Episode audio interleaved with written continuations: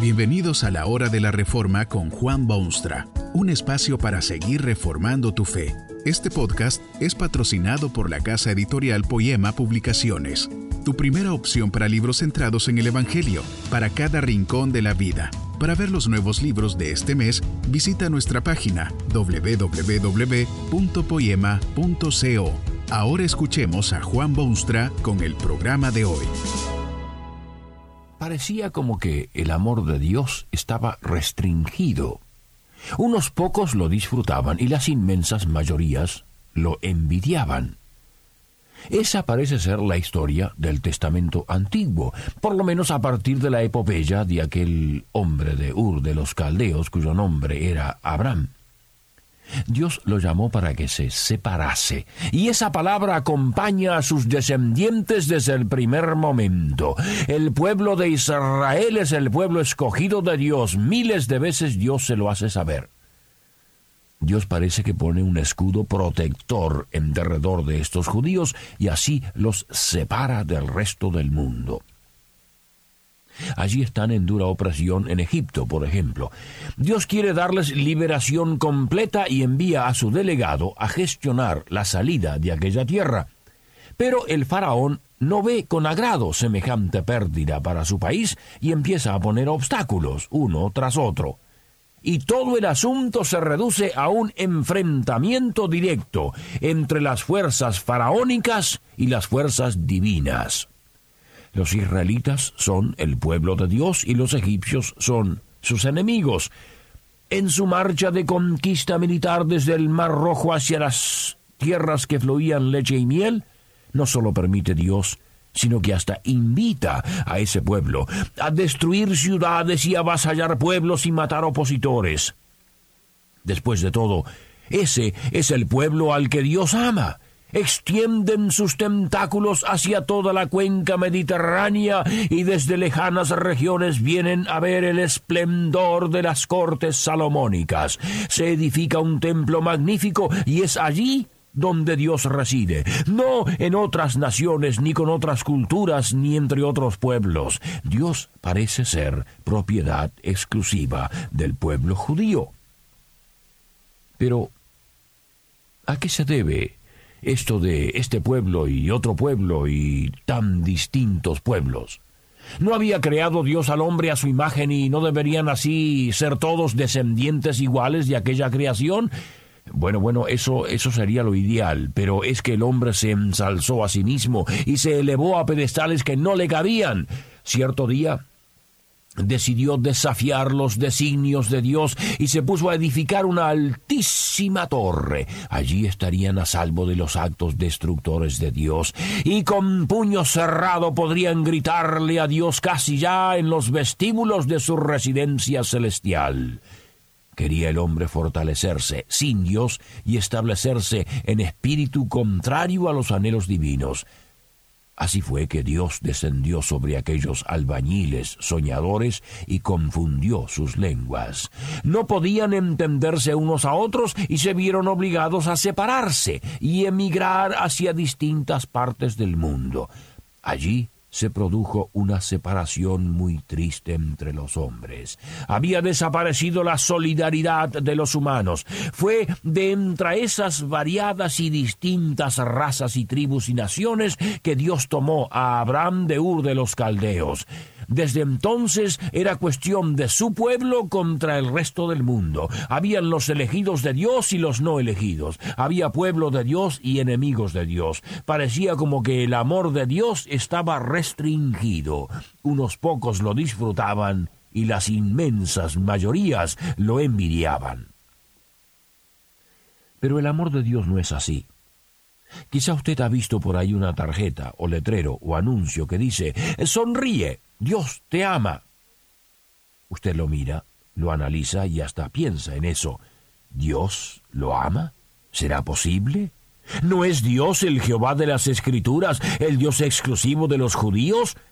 Bueno, bueno, el amor de Dios es universal. Luego de un evento que sacudió a la ciudad de Jerusalén y transformó para siempre jamás la historia de este mundo, Jesús se había ido de regreso a sus moradas celestiales, había dejado un puñado de amargados, desilusionados, confundidos discípulos en la ciudad capital. Un domingo por la mañana, Despertaron los ciudadanos de su letárgico sueño y oyeron cosas maravillosas por todas partes. Para empezar, los discípulos ya no eran demacrados cadáveres, sino rebosantes mensajeros. Su timidez se convirtió en osadía y su silencio se hizo oír por las calles y corredores de la metrópolis. Las gentes eran transformadas milagrosamente a través de fogosos sermones y la acción visible del Espíritu Santo. Los que habían participado directamente en la muerte y crucifixión de Jesucristo se dan cuenta de su error y clamaban a voz en cuello varones hermanos, ¿qué haremos? Se arrepentían los pecadores, se humillaban los altivos, se convertían en ciudadanos del reino de Dios los que habían sido ciudadanos de los reinos de las tinieblas. Y ocurre una cosa que, si no fuera porque se encuentra en la Biblia, sería increíble aquellos discípulos hablan las maravillas de Dios en toda clase de idiomas distintos para que ya no haya quien no entienda el mensaje de amor que viene de Dios. Cada uno les oía hablar en su propia lengua. Y se mencionan algunas de ellas. Partos, medos, elamitas, y los que habitan en Mesopotamia, en Judea, en Capadocia, en el Ponto y en el Asia, en Frigia y Panfilia, en Egipto y en las regiones de África más allá de Sirene, y romanos aquí residentes, tanto judíos como prosélitos, cretenses y árabes.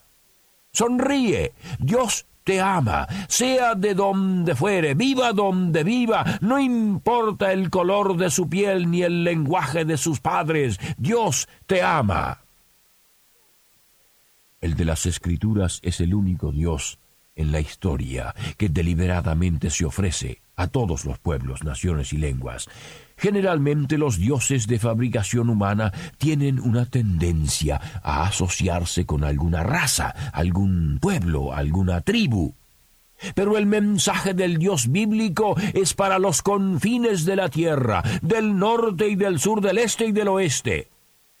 Fue por eso que protegía tan celosamente a ese pueblo en el Testamento antiguo. Dios tenía un magnífico plan trazado desde antes de la fundación del mundo. Quería extender su amor hacia los cuatro vientos y para ello era necesario todo aquel proceso que se describe en detalle en el Testamento antiguo cuando llega el momento propicio en su sapientísima providencia, irrumpe en el mundo el mensaje universal del amor de Dios. Por eso es posible ahora ver esos carteles y recibir esas tarjetas que dicen, sonríe, Dios te ama. No era mucho tiempo después de este singular y radical cambio en la forma de actuar de Dios, que uno de sus más elocuentes emisarios se encontraba en la cultísima ciudad de Atenas. El apóstol Pablo circula por aquella ciudad, contempla sus templos, analiza la religiosidad de los ciudadanos. Su corazón se desespera en su pecho porque ve idolatría y paganismo y estupidez espiritual en todas partes. Y se le ofrece una oportunidad de presentar su mensaje a los intelectuales de la capital griega. Hace un discurso que es modelo. Admite el espíritu investigador de los griegos, les informa que ha visto evidencias en la ciudad, les hace saber que efectivamente Dios, el único Dios verdadero, les ha permitido todos esos experimentos espirituales, les ha prefijado el orden de los tiempos, les dice, y los límites de su habitación, para que busquen a Dios si en alguna manera palpando puedan hallarle, aunque ciertamente no está lejos de ninguno de nosotros. Es en esa encrucijada que Pablo hace saber a los atenienses que también para ellos ha llegado la hora de palpar el amor de Dios. Dios ha pasado por alto los tiempos de esta ignorancia, afirma, y ahora manda a todos los hombres en todo lugar que se arrepientan. Esta no fue fácil lección para los creyentes del primer siglo. Y no es fácil para muchos modernos. Aquellos discípulos eran de origen judío y querían preservar el estatus favorable que siempre habían tenido. Dios envió su Espíritu Santo para que tres mil personas de mil lugares distintos se plegasen al movimiento de Cristo, pero ellos no tomaron eso en serio. Un legionario romano quiere unirse a Jesucristo y el apóstol Pedro no siente grandes deseos de ir a reclutarlo. Tiene que recibir visión de Dios donde ve animales de todo tipo y especie y tamaño y color, y oye una voz que le dice, Lo que Dios limpió, no lo llames tú inmundo. Y aún así, hubo dificultades por larguísimo tiempo. Pero ni tercos apóstoles, ni orgullosos seguidores, ni maestros judaizantes podían ya detener las olas invasoras del amor de Dios que se extendía por todo el planeta. Era acompañado por la fuerza del Espíritu Santo. Era proclamado cuando se predicaba la palabra de Dios. Era confirmado cuando se lo veía en la vida práctica de los creyentes. Era una fuerza nueva, una dimensión desconocida en este mundo y de ese modo creció y se extendió sin que nada ni nadie pudiese detenerlo. Desde entonces, se ha intentado ponerle freno a este amor de Dios que conquista corazones y transforma culturas y sanea sociedades. Aún hoy mismo hay fuerzas satánicas que quieren expulsar ese amor de Dios de sus fronteras, quieren desterrar su influencia, quieren destruir los vestigios de mejores tiempos, pero no pueden, ni podrán porque la fuerza del amor es más fuerte que las armas, y los efectos del amor de Dios son la única medicina para el amargado, desilusionado, confundido espíritu del hombre moderno. Sí, todo empezó allá en aquella Palestina orgullosa de su pasado, pero fue trasladándose al corazón de romanos y luego de griegos y de europeos y llegó a la India y ahora resplandece en Corea y florece en el continente negro y está despertando espíritus y conciencias en las pampas argentinas y las urbes de México y los cafetales de Colombia y los bosques de América Central. No hay forma de detener esa marcha. Los odios humanos no pueden triunfar contra los rayos fulminantes del amor de Dios, sea cual sea su situación, vaya donde vaya. Recuerde aquella frasecita. Sonríe. Dios te ama. Que este mensaje nos ayude en el proceso de reforma continua según la palabra de Dios. Si quieres profundizar en la exposición bíblica, puedes buscar más recursos en www.poema.co. Allí encontrarás libros que te ayuden a entender la palabra de Dios y aplicarla a tu vida. Poema, el Evangelio para cada rincón de la vida. Nos vemos en el próximo episodio de La Hora de la Reforma con Juan Bonstra.